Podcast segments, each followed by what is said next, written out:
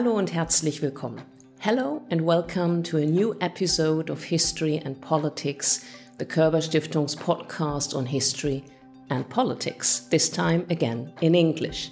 My name is Gabriel Voidelko, and as always, this episode deals with the question why and how history shapes the present.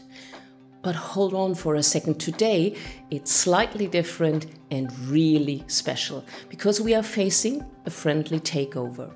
I'd like to warmly welcome Katja Hoyer and Oliver Moody, who are hosting our new four part special summer series, The New Germany. Germany after the Russian invasion of Ukraine, after the German Chancellor's proclamation of a Zeitenwende, the dawn of a new era. All the while keeping an eye on history, of course, as you are used to it from our podcast. Welcome, Katja and Oliver. Over to you, and now let's get started. Hello, and welcome to episode four of The New Germany, the final installment of the special English language series from the History and Politics podcast of the Körber Stiftung. Today, we will turn our attention to memories, those that have shaped the nation. Is it time for Germany to move on or to look back? building on the previous three episodes in which we discussed uh, um uh wait it'll come to me in a minute Katja, please don't tell me that this is an attempt to open an episode on national memory with a lame joke about forgetting the intro. Oh, I thought it was rather good. Forgetting memory, no? Moving very swiftly on, this barrel of laughs over there is Katja Hoyer, a German historian based in Britain. And my delightfully grumpy friend at the other end is Oliver Moody, a British journalist based in Berlin. As I was saying before, I was rudely interrupted by a certain Englishman who had clearly lived away from his polite home country for too long. This episode is about the nation's memory. It's often been said that Germany is very conscious of its own history and is constantly looking for ways to overcome it. The very concept of Vergangenheitsbewältigung, dealing with the past rather than commemorating it, is unique to the country in its obsession with looking back, is Germany getting lost on its way into the future? I don't think Germany can get lost. It's right in the middle of Europe. It's the largest country in it. It's right there. Katja Hoyer, you are on fire today. Let me try again. Um, when the German Chancellor Olaf Scholz announced that the war in Ukraine would be a Zeitenwende, a turning point for Germany, he meant it in more than just the literal sense of security policy the return of a large scale conventional war to European soil, shook the very foundations of modern Germany's self image and of the point it had reached in its own history. The relatively peaceful decade since 1990 had given many the impression that Germany and Europe had reached the end of history, in a way. However, with the attack on Ukraine, Scholz declared, we have entered a new era. That suggests perhaps that there never was a happy ending, merely a relatively quiet chapter in the book of German history. Which raises several questions. What will this new era look like? What exactly defines the era Germany is supposed to have come out of with, its, with the attack on Ukraine? And does Germany actually ever leave any era behind? Ooh, I love it when you talk like a historian. Okay, then let's talk eras past, present, and future. And let's see if we can find Germany in the process. Eras are certainly a good starting point, I think, because German history is usually thought of as, as distinct segments with clear beginnings and endings. People speak of the Weimar years, the Nazi era, Wilhelmine Germany, the Deutsche Teilung or the divided Germany. Exactly. But does that compartmentalization of history mean that the nation has no long term memory, no strands of continuity? I certainly think that Germany is more uncomfortable with the notion of continuity than others. It prefers breaks and fresh starts to a more fluid notion of change because it suggests that bad things can just be left behind. There's some comfort in the idea that the lid of history can just be shut on dark aspects of the past. The monsters within can then be studied and exhibited from a position of safety. The monsters within. Do you know, I, I think this is an incredibly tricky question to tease apart. Because um, on the one hand, there's there's patently no other country in the world that has devoted so much critical attention to its own history, up to the point of often recasting everything that came before the Third Reich as a sort of inexorable slide into moral turpitude. The other day I was at a reception and met a diplomat from a country that had suffered tremendously under British rule, and they were, they were piling praise on Germany for the way it had wrestled with its own burden of shame, and suggesting that the UK should do exactly the same thing. And I don't really think there's anyone who would seriously tell you that this process of coming to terms with the past has ever finished. It's a work in progress. At the same time, though, I think it has ossified in some ways, and that the lessons you can politely draw from German history sometimes tend to be quite narrow, especially in terms of modern Germany's obligations to its neighbours in Eastern Europe, or the distinction between feeling a sense of guilt for your past and a sense of responsibility in the present. And the other thing, which I'm sure we'll end up addressing quite a lot in this episode, is that there are national myths from long before the Nazi age that were kind of corrupted by its legacy and haven't really been repurposed or, or re examined for the 21st century, even though every German schoolchild knows about them. Yeah, I think it's interesting that Germany feels the sort of need to, to poke around in its past more than anybody else, but at the same time refuses to draw kind of parallels or, or kind of uh, lines of continuity. Is always done from behind a safe line that's been drawn in the sand to, to eras that have come before with the uh, under the assumption that you wouldn't necessarily want to to go back there and it's not going to happen. So in a way as you say it's, it's ossified to a point where this is ancient history so we can talk about it and look at it safely. Well if the national memory is so much in flux, why don't we go on a tour of sorts to see if we can find the physical traces that might help us piece together Germany's self image? What's up? There might be ice cream and Bismarck towers. Well, you sounded just like my dad there, I'm sorry to say. Excuse me while I get comfortable on my sofa and tell Dr. Moody about my childhood trauma. I'm not the man to deal with your daddy issues, Katja. I was hoping you might be. Perhaps our listeners can help. You see, in the in the 1990s, when all the other East German teenagers got to go on exciting new foreign holidays, since we now had uh, freedom of travel after the Berlin Wall came down, everyone went on really interesting all-inclusive holidays to Greece or Spain or Turkey, but not Katja. Oh no, Katja's papa said, let's go on a tour of sorts and see if we can find physical traces that might help us piece together Germany's self-image. There are only so many ice creams you can buy to make another 19th century statue of some ancient Germanic hero appealing, I'm sorry. well, all that suffering and all those ice creams were not in vain because it sounds as if you have exactly the required experience to be our tour guide on this trip down German memory lane. You know, there's books that tell you a thousand and one places you have to see before you die. Why don't we do five places you have to have seen to understand Germany? Well, I hope my publishers are listening. I've just had an excellent idea for my next book. All right, Katja, get back in your chaise longue. Go on, start us off then. Where did your father drag you to and why? Well, I think one of the places that stuck with me the most was uh, Valhalla. And no, my father is not a Norse god. Uh, Valhalla is a, a, sort of hall of fame of sorts, which was uh, built in Bavaria in the 19th century. It's really quite a grand, impressive location. It sort of sits above the Danube and, and overlooks the the sort of really rather lovely landscape down there.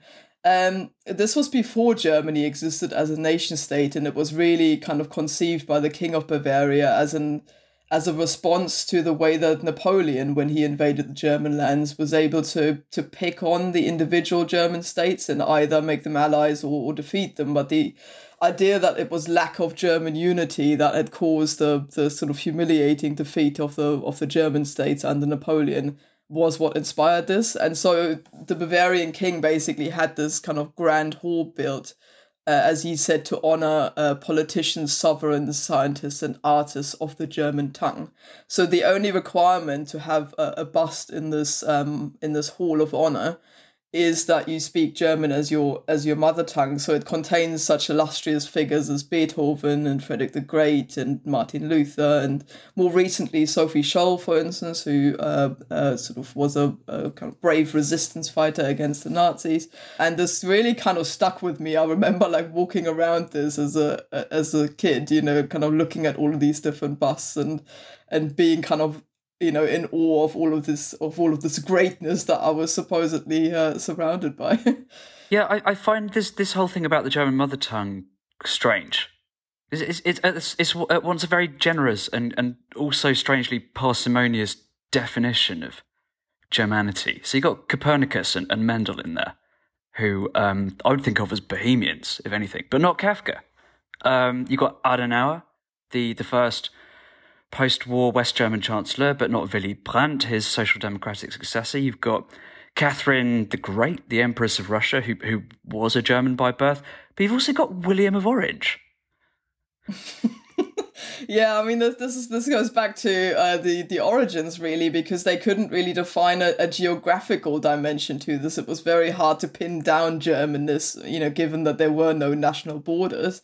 But at the same time, you know, using the German tongue, like what you define as as a as somebody's mother tongue, and and also you know which of the dialects that exist in Central Europe actually count as, as German and which don't. So it's certainly a very, very loose definition and it's I think if there were a lot more spaces today in which there aren't, there are only three plinths left, and I'll tell you in a minute why I looked this up. Um, but um, you know, I think there would be a much much bigger debate today as to who should go in there and, and who should not, um, just because the you know concepts of a who's German and b who's great in in that sense, national great national greatness basically is a lot more difficult now to to um yeah to yeah and I, th- I think there's only really a kind of meaningful point to this this this form of commemoration in the 21st century if you can get relegated as well as promoted. So in my view, they ought to to chuck out some of the the dead wood, like um, I don't know Charles X, Gustav of Sweden. S- sorry if there are any Swedish monarchists listening to this who appalled by that proposal. And you ought, you ought to be able to replace them with, with people like Hannah Arendt. I find it bizarre that she isn't in there. Mm, I think because of the, the way that obviously during the 19th century it was already so populated and there really wasn't much space left. I mean, when I was walking around it as a as a kid, I was kind of looking at uh, to find empty spaces. Uh, and I sort of found one right above the right above the door. Yeah, pretty much that was the idea. So I turned around and there was one right above the entrance door, and that totally fascinated me. So I just pointed at that and went, I don't know what I'm gonna do, but I want my bust up there. So I'm gonna I, I still have to find a way to to national German greatness, which I haven't quite managed yet, but um, maybe one day. So if you could have your pick, who would you put on the remaining plinths? Well, my, my other problem with this pantheon of German greatness, apart from the fact that it, it's stuffed with Dutch people, is um, that it's an absolute sausage fest. That there are so few women in there. So you obviously need a woman. And, and I would argue that this particular woman is the, the greatest 20th century German. Um, she's a legendary exile from Nazism, a poet and philosopher, an underrated musician, an inspiration to David Bowie, and a dramatist of genius received with based in gratitude by most of her fellow Germans when she came back from the US at the end of the war. And most importantly, she's a fellow resident of the Berlin district of Schöneberg. I think we need to put Marlene Dietrich in Valhalla. Oh, she gets my vote, definitely. right, your turn. Where else do we um, need to go to understand modern day Germany? All right, so stop number two. Let's hop on a train up to Bielefeld and then head southeast, climb a handsome forested hill, and gaze up at a bronze statue of a muscly and slightly shell shocked looking warrior in a natty hat with wings on. This guy is Arminius. In fact, he's uh, better known in Germany as Hermann. And in 9 AD, he gave the young Roman Empire one of the most frightful drubbings in its history. Probably. I say probably, because it's pretty hard to pin down the facts about the so called Battle of the Teutoburg Forest. We don't even know for sure where it happened, although there's now pretty good archaeological evidence that the Arminius statue is in totally the wrong place and the Romans really got their backsides handed to them in a place called Kalkriese, about 45 miles away to the northwest. And actually, as far as I can tell, there's only one definitively rigorous work of historiography on the subject, and that is the recent Netflix series Barbarians. Have you seen it, Katja? no, I haven't, but it's definitely on my list because I love this myth. I mean, this this isn't to me, and I think to many other uh, Germans of that sort of mindset. It doesn't really matter if it happened there or not. You just need some sort of mythical home place for this kind of German or uh, story, if you will. I mean, there's so many legends around um, Hermann, as you say, Arminius is, is known in German, and and the sort of mythical proportions of this. There's student songs, you know, quite famously. There's one about Tacitus and and his um, kind of descriptions of the Germans, you know, which is still sung by by university students today. It's quite intrinsically kind of woven into the national fabric, so no one really cares whether it happened there or not. and uh, do you do you know how you can tell that the the screenwriters of Barbarians did their homework really diligently? Go on. It's because um, when two of the characters, I'm not I'm not going to spoil the plot, uh, but when two of the characters finally consummate their desire for each other they wake up the next morning in, in separate duvets. as only a true German couple would do. that, that's very true. I got very confused the first time I traveled to like Britain or, or, France as well, actually, and discovered that you don't have your own duvet. That's that's not very uh, easy to, to deal with if you're a German and you're used to your specific, you know, measurements of everything, including your own uh, duvet per person. Yeah. All right. So I'll give you a quick potted account of, of what happened and why it matters. So this this is a point where the, the, the early Roman Empire under Augustus has pretty much steamrolled the various pesky Germanic tribes all the way up to the river Elbe, and he's trying to um, sort of consolidate his his grip on the territory by co-opting the various tribal bigwigs. And one of the biggest of these bigwigs is Arminius Hermann, um, who belongs to Rome's favourite pesky Germanic tribe, the Cherusci. And he's actually a Roman citizen. He speaks Latin, he's served with some distinction in the Roman army. Um, he's a knight of the Roman Empire, so he knows their military tactics inside out. And what he does is to unexpectedly unite most of the Germanic tribes at a moment when uh, Rome's attention is off elsewhere, putting down a vast revolt in the Balkans. So he lures the Roman army away from its winter fortifications and into this sort of wooded terra incognita. And they cut the Roman legions to shreds. It's a total humiliation for the greatest fighting machine the world had ever known at that point. And um, one Roman historian, Suetonius, wrote afterwards that the Emperor Augustus had been so shocked when he heard the news that he stood there banging his head against a wall and shouting, Bring me back my legions. I don't think we need to spell out why this myth was so central for the various German nationalists of the 19th and early 20th centuries. But what does interest me is, is this Katja, as an upstanding post nationalist German in the 21st century, how do you feel when you contemplate the benign features of Hermann the German in his natty winged hat in completely the wrong place?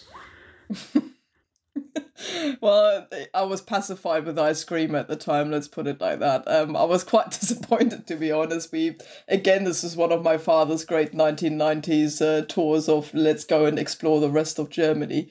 And uh, yeah, I, I thought it was it's an anticlimax pretty much to the entire experience because of the way that you know you grow up with these stories and, and they're sort of part of your national background and, and the 19th century monument seems despite the fact that it's now quite old, not really suitable to do that sort of thing uh, justice.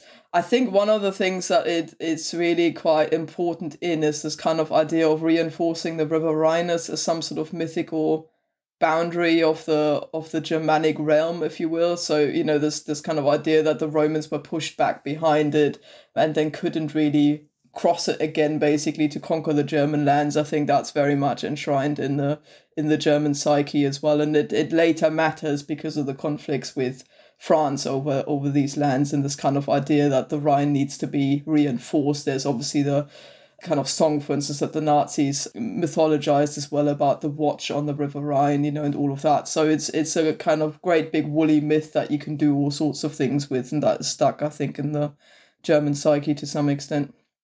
Right, is it my turn? It's your turn. Then let's go not very far actually to the Kyffhäuser monument, um, which is again one of my my actually I quite like this one, so this one wasn't too traumatic, not too many ice creams were needed to pacify me. So this is in the in the Kyffhäuser mountain range in Thuringia, right in the heart really of, of Germany also a 19th century monument. Of course, the actual mountain isn't, but the uh, kind of stone monument that they built on top, and it's absolutely massive. It's the third largest monument in Germany. It's 81 meters or 266 feet for the imperialist amongst you, tall and located already in itself on top of a sort of elevation of 420 meters or 1,380 feet. It kind of overlooks the surrounding quite flat landscape for miles and miles and miles and really kind of sits there quite impressively on top of them this was the idea of this was again 19th century idea that it would legitimize the the reign of the Hohenzollerns over all of Germany by giving it some imperial legacy. I mean, Germany really had the problem that it was the youngest of the European nation states and therefore couldn't quite look back on a national history of the kind that say France could. And so the idea here was to build some historical roots. Um, and they did this quite literally. So there used to be a medieval castle in the same spot which, uh, incidentally, another little piece of trivia, had the deepest castle well in the world, I think, uh, which is still there now. You can you can look all the way down it. But the idea was to put this monument on top of it, 19th century monument, and so they were deliberately trying to hark back to medieval myths as well. So, for instance, you do have this really rather lovely, I love it, that statue of uh, Frederick Barbarossa there, the medieval Hohenstaufen emperor, who sort of sits there on his chair with his long, great big beard going all the way down. And the idea is that he was asleep under the mountains and would only wake up and kind of restore Germany to greatness once the country is in its hour of, of need. So the uh, the myth goes that his beard was growing around the table three times whilst he was asleep, and then the great emperor would wake up, and they put a statue of Wilhelm I, basically the first German emperor in the 19th century, on top of that. So he sort of stands as a as a as an equestrian statue on top of this medieval monument. And obviously the the analogy is quite clear that he is indeed the reincarnation of Friedrich Barbarossa. Yeah, and you can definitely see a certain family resemblance to to British myths such as um, King Arthur or even Francis Drake, sort of waiting there, slumbering through the centuries for the moment when their nation needs them. But um, in Barbarossa's case, the Nazis rather spoiled things for everybody else by naming their invasion of the Soviet Union operation Barbarossa. Do you, do you think that, that that has sort of damaged the mythology of the Kyffhäuser beyond repair for the present? Uh, it's an interesting one because the idea that they picked up was obviously the same thing. So Hitler was so obsessed with attacking the Soviet Union because of the way that it was seen as a clash of civilizations over Europe, and that's how Hitler portrayed it. And so the idea that you know the great medieval Barbarossa would come back and and restore Germany to its greatness was, of course, incredibly powerful in the wake of defeat after the First World War and with the Treaty of Versailles. Um, to me personally, it's hard to tell how other Germans feel about this, but I didn't make that connection for a very long time as a as a child you're introduced certainly if you live in the in the region i mean this is in east germany as well so perhaps this is peculiar to me but you're introduced to the to the barbarossa myth long before you find out about operation barbarossa and to me it took quite a while you know once i learned about the second world war to even make that connection. I just love the idea of you know this kind of mythical king being asleep under the mountains and there's you know, as with Arthur, there's ravens involved in the story and all sorts of other kind of mythical uh, elements to it. His knights are asleep with him in the cave. Uh, I certainly see it as an independent thing that was, yes, used by the Nazis, but is of course much older than than that. But of course, all of these national myths, with with Germany's very kind of conscious looking back on its own history, have lost some of their kind of innocent, I would say, nature, and, and have certainly been politicized quite a bit. And um, tried to well, um, just, just a couple of things I'd, I'd, like to mention in terms of bringing the Kyffhäuser forward to the present. And there's a couple of pretty curious contemporary hangovers. The first is that um, Wilhelm I wasn't the only German leader to have his statue up there. There was also um, Hindenburg, who'd basically been one of the country's military dictators during the First World War, and then the, the Reich president who sort of led the country during its, its slide into, into Nazism. And um, this Hindenburg statue was was dug up while um, in East Germany in the 1970s, while um, holiday bungalows were being built on the on the mountain for the Stasi, um, and it was hushed up because it was too embarrassing. And it was um, excavated again in the early 2000s, and I believe Hindenburg is still lying there on his side, which which is for me quite emblematic of how we've never really reached a, an accommodation with with Hindenburg's memory. Um, and then the the second thing that um, is interesting is that um, the Kyffhäuser is, is used today by the um, Alternative for Germany, the, the right wing populist AFD, um, for annual meetings, the Kyffhäuser Treffen, which are held by Björn Höcke, the local leader, who's one of the kind of really radical firebrands. And you can see him trying to, to harness and repurpose the, the whole mythology of the site. Um, and another interesting detail is that um, Hindenburg actually founded the Kyffhäuserbund, um, a sort of um, association for commemorating Germany's war dead, which still exists, um, even though it's sort of now ostensibly a kind of national shooting club. And um, strangely, the Kyffhäuserbund has been quite persistent in Germany's memory landscape. And on the street where I live in Berlin, there's actually a, a Kyffhäuser monument to the fallen soldiers um, dating to back to 1930.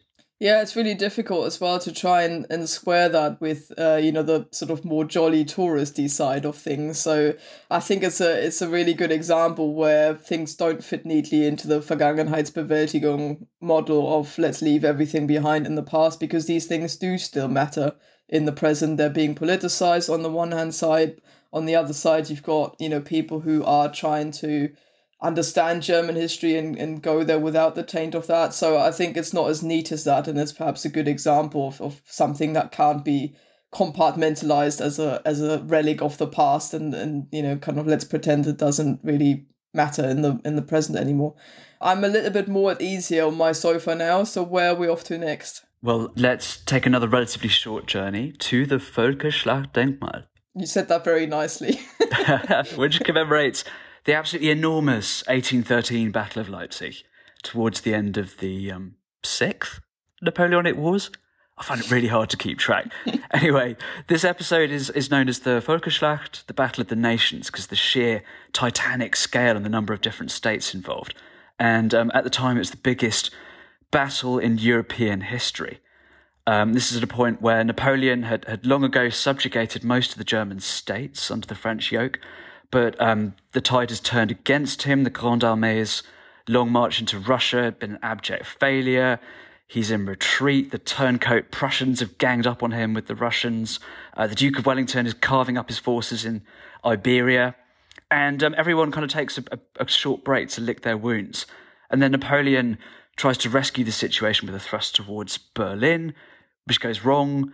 Um, so again, he's retreating back to Leipzig in Saxony to, to make his last stand in Germany. And um, so on the one side, you've got about 365,000 Russians, Prussians, Austrians, and Swedes. On the other, you've got just under 200,000 French, Poles, Italians, and assorted Germans from the other German states. And it's an absolute ding dong. There's more than half a million men under arms, um, so many casualties that there are still supposedly unburied bodies left on the battlefield a year later. But once the smoke clears, Napoleon's opponents have decisively won the day and effectively liberated all of the German territory east of the Rhine. And 100 years later, a few months before the outbreak of the First World War, the city of Leipzig builds an enormous monument on the site. And it's such a weird and wonderful memorial, um, not least because most of the soldiers from, from Saxony, the surrounding state, actually fought on the wrong side of the battle. And when I went there, it was, it was completely deserted. So, um, what, what, what do you think it, it actually means in, in modern Germany? I think it's lost a lot of its meaning, to be honest, as have the Napoleonic Wars overall, really. I mean, they used to be, and people forget this, the foundation myth, really, of, of the German nation state. I mean, this idea that, you know, the mighty Napoleon had come and, and fought the Germans off one by one because he was able to, to disunite them and then once the Germans had finally finally found it in themselves to unite, I mean Russia, you know, there's this entire episode of Napoleon being weakened by his invasion of Russia in 1812 is quite often just sidelined, you know, kind of this doesn't really matter. It's what matters is that Germans united against him and were then able to um to to have this kind of last huge great big battle of the nations, hence why it's called that in, in German as well. It's kind of Völkerschlacht, meaning literally the Battle of the Nations, um, against him and, and won that. And as you say, you know, there were still Germans fighting on the other side. That was often conveniently forgotten as well. Um, but it was the largest battle on, on European soil before the First World War. It was huge. And as a result of that, you know, you get this kind of myth making later in the 19th century and then the early 20th century before the First World War uh, that establishes this as Germany's fight for its for its nationhood, really, and this is what compounds German national sentiment, and and it did.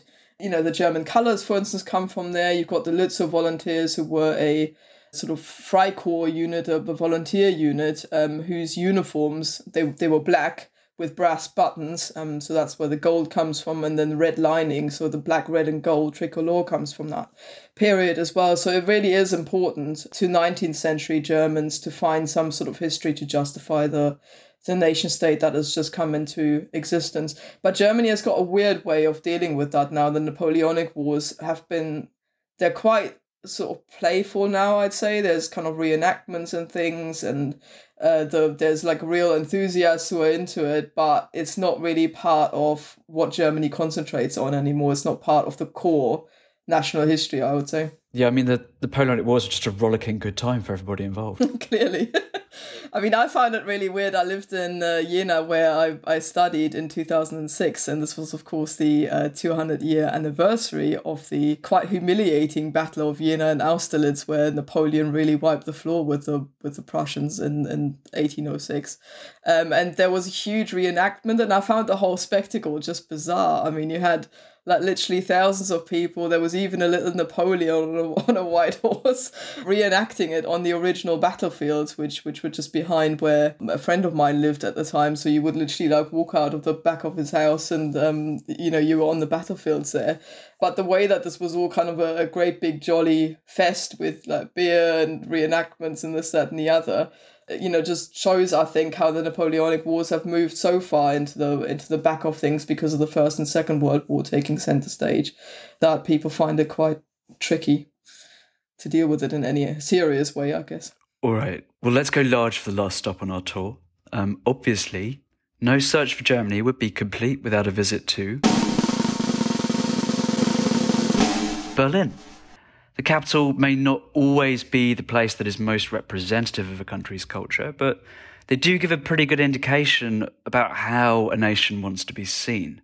I think that's cheating. Katja, I'm trying to have a deep, thoughtful conversation about capitals and their relationship to national memory, and. And you're cheating. There are dozens of memorials in Berlin, ranging from ancient excavations to those that have been built uh, more recently, or not even built yet. That's exactly the point. It's a memorial landscape, a collection of all the things Germany is proud of. And many it isn't. So, where are we going to start in Berlin? That is a good point, actually. Where are we going to start in Berlin? As you say, it's actually been described as a memorial landscape before because there are so many bits and pieces of uh, that remind of different histories. I guess the obvious place to start, because it's perhaps the most famous and the most iconic, is the is the Brandenburg Gate. It was actually initially not all that iconic. I mean, it was you know Berlin was uh, at the time when this was built, so we're talking in the 18th century. Berlin was still quite small, and really it, it had kind of like a, a customs wall around it where people had to stop and pay their the uh, toll as they came in, and the Brandenburg Gate was really just one of the of the tax gates in the in the city walls of, of Berlin. And then it was Frederick Wilhelm II who was Frederick the Great's successor. Uh, strangely enough, quite the opposite of him. Really, he was quite a gregarious individual who just liked to spend money and wasn't particularly serious about the business of government. But he was serious about commissioning a proper uh, Brandenburg Gate, um, and it was built and finished by 1791. Um, it already had um, a quadriga, which was originally installed two years later, and the idea was that uh, basically it would have the sort of people weren't quite sure at the time whether she was Victory, the goddess of, of, of victory or not, but some sort of figure. Uh, just for the uninitiated, the quadriga is is a, is a sort of chariot type arrangement with, with four horses out in front. Absolutely. And that quadriga, again, as we're on it, was the first thing that made it quite iconic because when, going back to Napoleon now, when Napoleon first conquered Berlin, and those twin battles that we said, you know, and, and Austerlitz playing a key role in 1806, he took that quadriga off the Brandenburg Gate because it was the closest Berlin had to some sort of victory, triumphal arc.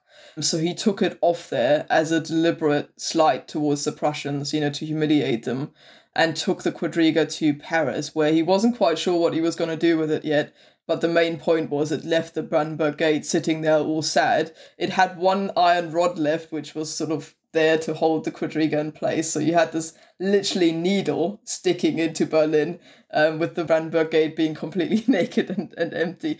And importantly, and this is where the mythmaking came from and what, what lifted and elevated the Brandenburg Gate to its iconic status, is that the Prussians retrieved it after they'd, they'd beaten um, Napoleon. And in 1814, it was put back there and this time uh, a Prussian eagle and an iron cross, the two sort of symbols. The iron cross had only just been founded as a military honor is of course still hugely important now in the context of the First and the Second World War and, and still used by the Bundeswehr, by the German armed forces as the symbol today. But it was only just founded then in the context of the Napoleonic Wars, and that was installed up there as well. And then, of course, later on, it became very famous, you know, as the symbol of German division because it stood right on the boundary between east and west. Berlin just on the eastern side with the Berlin Wall going round behind it. And the position of it, because people couldn't walk through it anymore, um, and it was right in the center, made it the the symbol really of of Berlin and arguably of of Germany as a whole. I mean, even now it's still used, you know, as a sort of famous backdrop for football victory parades, uh, demonstrations. New Year's Eve, there's always a huge party there, so it really has become an emblem, perhaps the emblem for the nation. Right, what's next? I'd like to go somewhere on the outskirts of Berlin that gets a little bit overlooked in the memory landscape, but I think has a lot to say about how Berlin handles its history now. And um, it is the former um, provisions larder of Spandau Citadel, which has been turned into um, a museum of discarded statuary called Unveiled. And what they've done is, is they've taken all of the sort of unwanted statues from the city. So you've got the the um, the sort of parade of German greatness that used to line the Siegesallee, the the the, the Victory um, Boulevard through the Tiergarten. You've got these old Nazi prototypes of, of Aryan athletes, and right at the end, you've got um, this eight-ton head of Lenin lying there on its side. And I like it because it's kind of the opposite of Valhalla. It's like it's like a kind of retirement home for past ideas of, of German greatness. And you talked earlier, you had this beautiful phrase about studying monsters under glass. And um, what what what this is is quite sort of open ended. You're not really told how to respond to this this sort of jumble of symbols of, of German history, and it feels very much like um, the embodiment of all of the the, the, the positive aspects of this continual engagement with with German history. Yeah, it's an interesting one as well because Spandau Citadel was also where the so-called Reichskriegsschatz, or the, the literally the war chest mm. of uh, the German Empire, was kept. So when the German nation was founded on the back of the defeat of France in the Franco-Prussian War in 1871, they made the French pay five billion francs um, as reparations, and they they were minted as like brand new coins. So the gold, the French gold, was molten in, and new coins were made with the image of of the first German emperor William I on it, and they were all put literally into chests, into wooden um, boxes and kept at Spandau Citadel. And the idea was, well, we're just going to keep them there and not use them until we have to. And when there was an argument around, you know, the outbreak of the First World War and should Germany support Austria and this, that, and the other, the argument was always made, oh, we still have our war chest um, sitting there in, the in, in Spandau Citadel. So it became quite a sort of semi mythical place in that respect as well of the invincibility in many ways of, of the German Empire. So it really is. Would a... be quite handy for buying Russian gas today. yeah, if they if they hadn't spent it in the first two days of the First World War, maybe. but yes, uh, absolutely. Right. So where are we off to next then?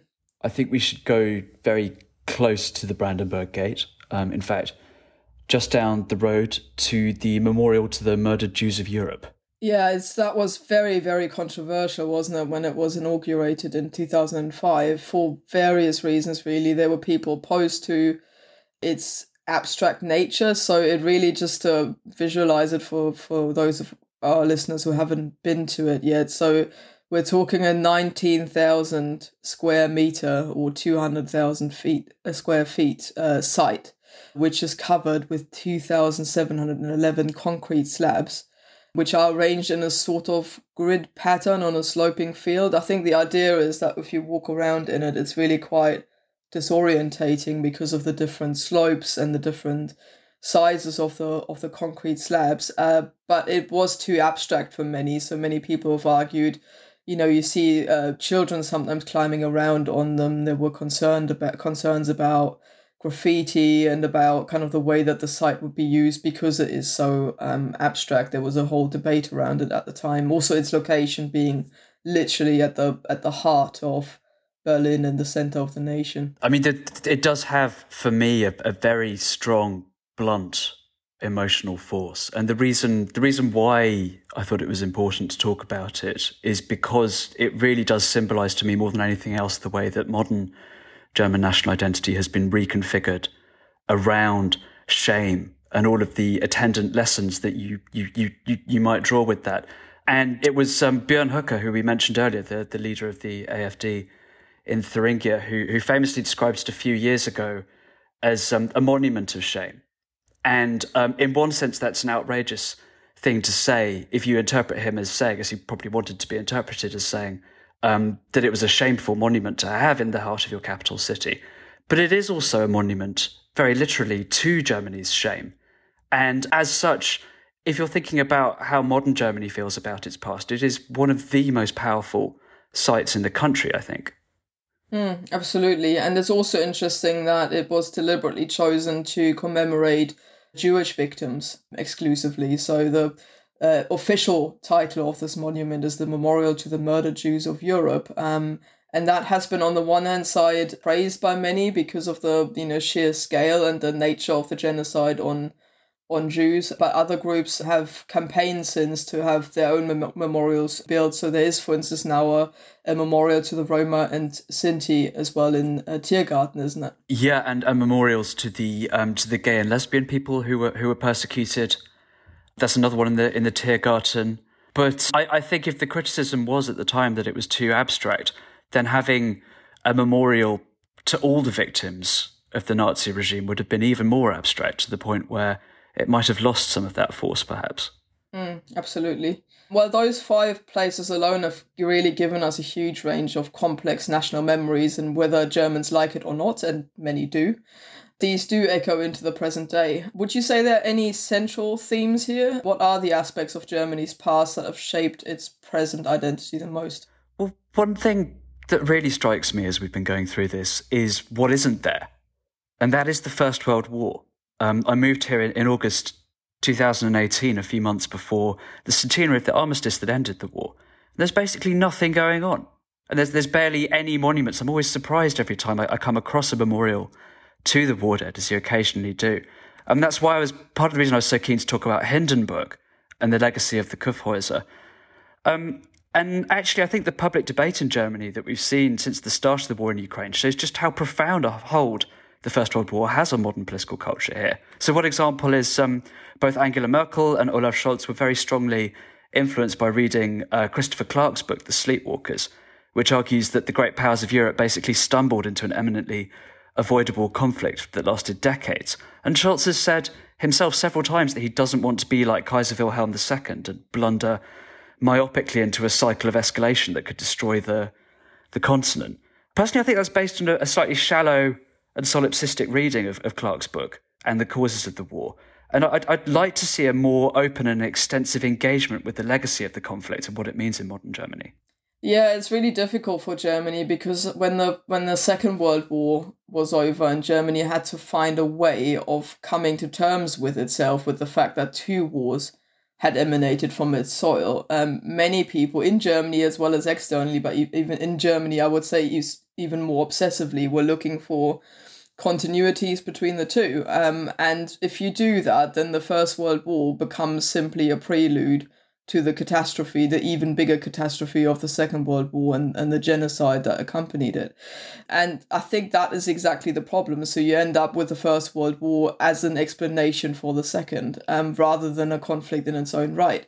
Whilst actually in, in you know historiography, a lot more nuanced approaches have been found. So the, the First World War is there often described as the Urkatastrophe, Katastrophe, the arch catastrophe of the 20th century, which really triggered the sort of wave of violence and the, the humiliation and all the rest of it that, that then led to the Second World War. So there's still a causal explanation there, but it's it views the First World War as a part of, of that history rather than just a prelude. And I think that hasn't really trickled through into kind of a more a widely seen approach. It also doesn't help that a lot of the sites of the First World War that are important to German mythmaking and should therefore perhaps be dismantled or looked at, don't actually uh, they're actually not on German soil anymore. So when you think that the Tannenberg Memorial, for example, that was there in Eastern Europe um, as a memorial to to that battle that was fought against the Russians in the East, where Hindenburg initially, by the way, was actually buried as well, and his body had to be very quickly retrieved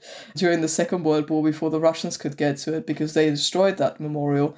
A lot of the memories, the national memories of the of the First World War, have vanished with the lands that aren't part of, of Germany any longer. So, you know, I think that's part of it as well as is that it is just it seems like more ancient history because of the huge impact that the Second World War has had. And just to address that elephant in the room, how how do you see the Second World War and the modern understanding in Germany of that war overshadowing and influencing the, the debate around the war in Ukraine today? Yeah, I think it's played a, a very unfortunate role in that. I mean, I've I've described the Second World War before as the black hole of, of German national history. It sucks everything into its orbit that came before and everything that came after and, and everything is shaped in the in that kind of context. I mean, Germany likes to talk about its responsibility, but about its guilt as well. And I think the two are conflated all too often. So, this idea that Germany was involved, uh, not just involved, but caused uh, the, the Second World War and therefore needs to stay out of all subsequent wars, has been used by many people on the left in particular in Germany today who've been arguing for kind of a an approach to the Ukraine conflict that doesn't involve Germany delivering weapons or even helping in any shape or form, um, but instead sort of stand by under this false umbrella of of Nie wieder Krieg or no, you know never again war, which has been used really in the context of the of the Second World War. Yeah, I would I would absolutely endorse all of that, and um, you could talk about these these two strands of interpretation. There's Nie wieder Krieg, never again war, as you said. This this idea that because of Germany's shame, its responsibility is to or its duty is to try to shut down conflicts as soon as possible. And then there's Nie wieder Auschwitz, this idea that there is an active responsibility not to allow crimes against humanity or genocides to happen again. And those are two, I think, very different things. And back in our first episode of this podcast series, we talked to Rudolf Scharping, who was the, the Social Democrat defense minister who oversaw the first overseas combat deployment of German troops since the Second World War. When we asked him about this, he said he didn't see a distinction between these two strands, but I'm, I'm not so sure. I, I really do think that in many ways the, the war in Ukraine is forcing Germany to choose between these two interpretations of history, at least to some extent. Yeah, absolutely. And I, I also wonder where Germany goes from here. I mean, because it now has to finally, the, the Ukraine conflict has effectively forced it, forced it to come up with a more distinct or kind of more concrete version of itself. So what what is Germany? What does it stand for? Where does it go from here? It has to almost reinterpret its 21st century identity, moving away from from this kind of completely hands-off approach to all military conflict and indeed all conflict in the in the world. So where do we go from here? Has Germany got a distinct 21st century identity? Do you think that is in the in the making? Well, I, I hate to say this since we spent so long taking taking a tour of all of these sort of quite wistful sites in Germany. But as far as I'm concerned, with the exception of Berlin, four out of five of them are basically dead in terms of their potential significance for a, a kind of meaningful and self confident German identity today. They're, they're very much the old Germany. And I think that's why it's helpful to go back over this process of how the myths originated in the first place, because these national stories obviously do need to be made anew. And you can certainly see that this has happened to a great extent with the darker side of 20th century German history in places like Auschwitz, Buchenwald, and the Holocaust Memorial in Berlin. But I also think that there is a need for more positive or affirmative symbols of what it means to be a German today, apart from the Allianz Arena, of course. yeah, I mean, they're still struggling to come up with new memorials as well to try and, and capture that. One of the things, for instance, that is built in Berlin is a new memorial to uh, German unity. So you have this, they're now calling it the Einheitswippe or the unity swing. seesaw. Yeah, seesaw. So the idea that, you know, you have a new memorial there where it's basically like a great big bowl where if enough people move from one end to the other, you can swing the whole thing around and, and it's supposed to represent the the peaceful revolution of 1989. But again, you have so many people arguing we've already got symbols to German unity, such as the Brandenburg Gate. And I, I would cautiously go the other way from, from you. I would say those old memorials do matter. They just need to find a new meaning. Uh, Germany does need to look back beyond, in my view, further back than the Second World War and even the First World War at its origins and try and find meaning, I think historical meaning. You can't just pretend that Germany started to exist either in 1949 or in 1989 because it didn't. People will go back further than that, and that needs to be, I think, in my view, slotted into a wider view of, of German history and you know in which Germany comes to terms with with all of its past and not just with the with the Second World War. They may not agree on much, but at least they duffed up the French and the Italians. yeah, I'm not. You never know. Maybe Olaf Scholz is the figure. Maybe one day a, a grateful nation will erect dozens of statues to him for liberating Germany from the tyranny of Russian gas. Yeah, you always got to be careful.